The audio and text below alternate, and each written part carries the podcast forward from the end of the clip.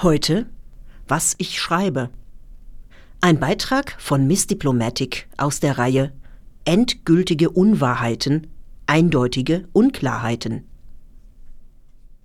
Gedichte sind Texte von mir für mich. Ich denke sie mir nicht aus. Ich füge nur Gedankensplitter auf Papier zusammen und sorge dafür, dass sie kleben.